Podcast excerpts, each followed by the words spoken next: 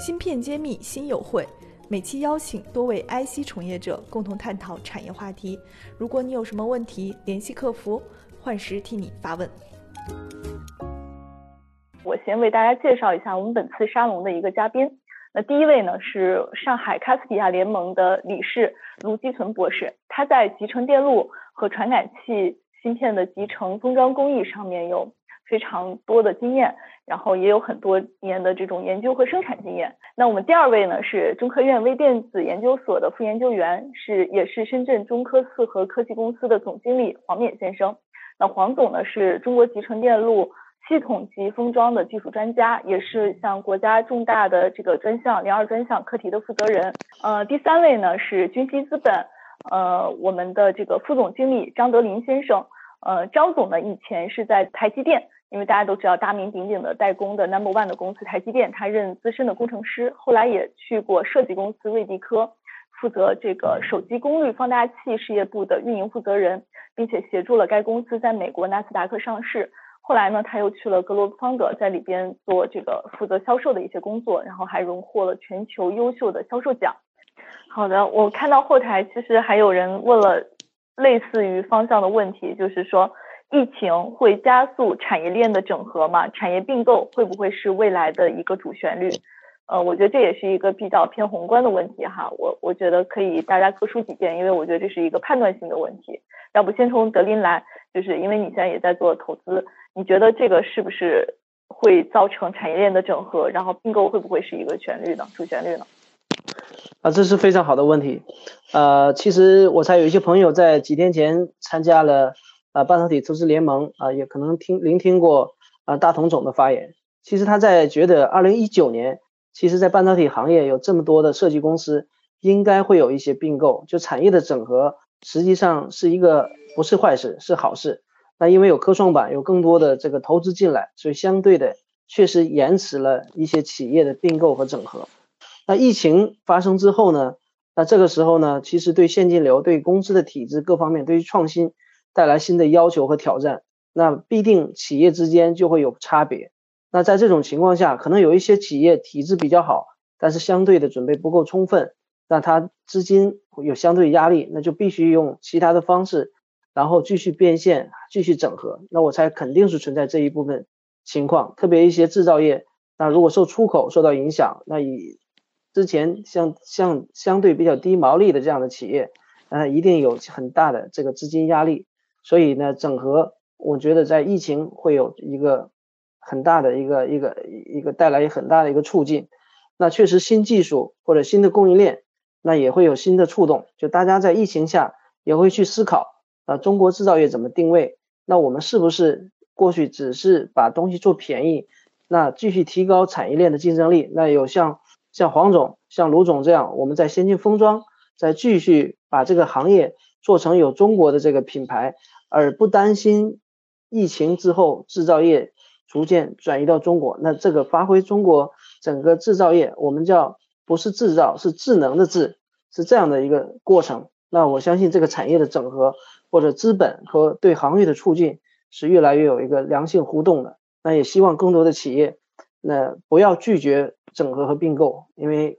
对于资源错配是对社会最大的一个伤害。那如果资源整合优化社会效率，那对整个社会来讲也是好事啊！啊，这是我的看法。好的，我觉得特别有有特色了。半导体全产业链的芯片企业库、投资机构库、产业园区库均已建成，用数据和专业搭建产业资源平台，促进人才、资本、资源的高效匹配与链接。欢迎关注公众号“芯片揭秘”，与我们取得联系。那我请卢总来看一下，你觉得未来会是什么样的一个趋势？嗯。对，我觉得整合可能是两个概念嘛，一个概念就刚才讲的，就资本层面，就是我这个公司并购，对吧？就是这个这样一个概念，就是说，我觉得这个并购将来或者说是确实是一个趋势，因为你现在跑到哪个地方去，就是方圆这个一块没有几个封装厂，都好像都都好像很罕见，就是说，确实封装厂比较多，对不对？对对，这个有点有有点有点，就是说，就是有有点将来需要，当然是个好事儿，它有激情，但是将来可能确实要需要有一些。有有有有有一些整体性的这个这个这个这个这个做强做大嘛，呃，做在至少做的中等，就是对一些特色的企业。那么第二个方面就是说，在在资资本正式的公司整合并购之前，可能更多的是这种上下链、上下游的这种，或者说甚至是同行之间的这种更多的这种结合度。我觉得通过这个疫情以后，大家的交流会更更紧密了。然后这个过程中呢，会大家形成一些协作，然后呢，各自创造一些新的这个竞争点，各自创造一些新的特点。嗯，对，嗯，所以这个是尤其重要，因为我们中国是一个应用方面，我们是。很驱动的，在应用的设计方面，这个会驱动我们的往前走。不单是封装方面，我们需要更多的基层的封装，但是包括芯片层面上，也是有一个本质的变化，就是说我们不需要这么多 ASIC，我们将来可能就是说更多的 chip 里的芯片力，或者说这种异构的集成，我们把这种 IP 呢就变成这个芯片化，就是将来我们下面就是做这种。像这种魔方或者说即墨式的东西，我们搭了就不需要每一个功能去做一个 ASIC，然后做出来又不知道销量是多少，这也是引起引起产能的问题。就是说我做半天，然后就是说要经过一个设计周期、升级色，然后经过一个刚才说测温枪，就是说测温的那种那种东西，就是经过这么一这么一个周期弄下来，可能疫情早就过了，可能就等对吧？就是说很多时候它的灵活性不够，我们产业链的这个灵活性，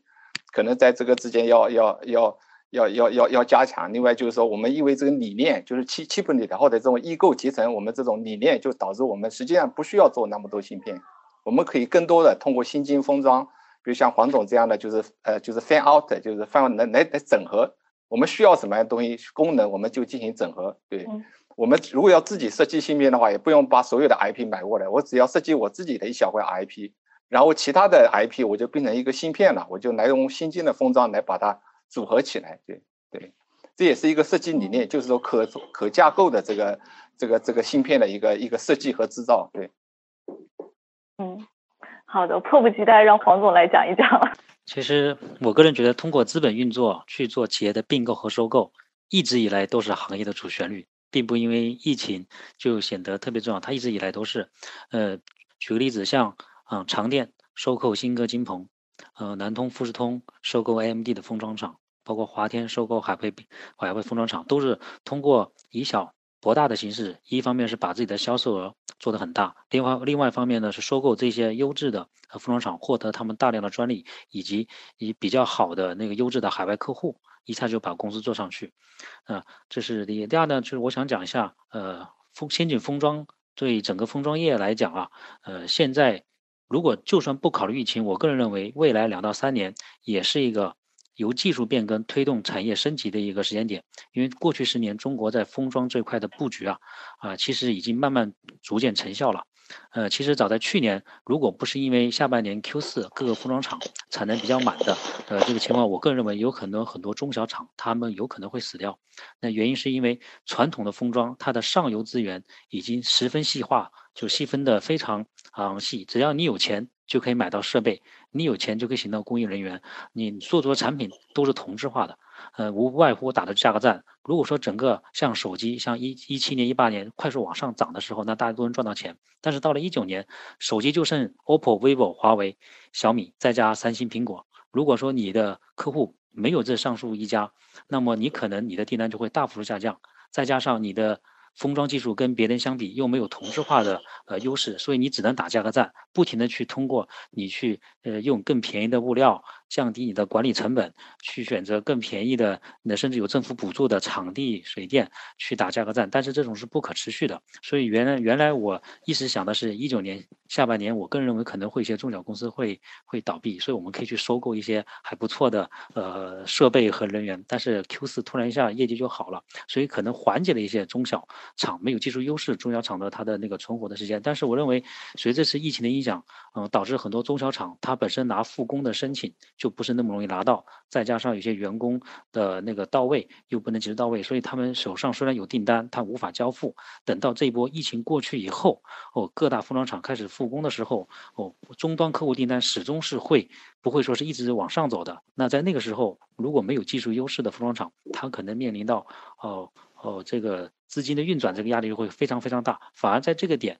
通过技术优势是获得产品的差异化竞争，呃。的这个特点的公司，我认为就会会的获得比较大的呃市场。啊，这是我的观点。芯片揭秘，产业人自己的发声平台，科普前沿信息，剖析科技赋能时代，推动新技术的认可与应用，致力于以细分领域专业化的深度服务，推动芯片产业人才、资本与技术的融合。喜欢就点赞转发支持下我们。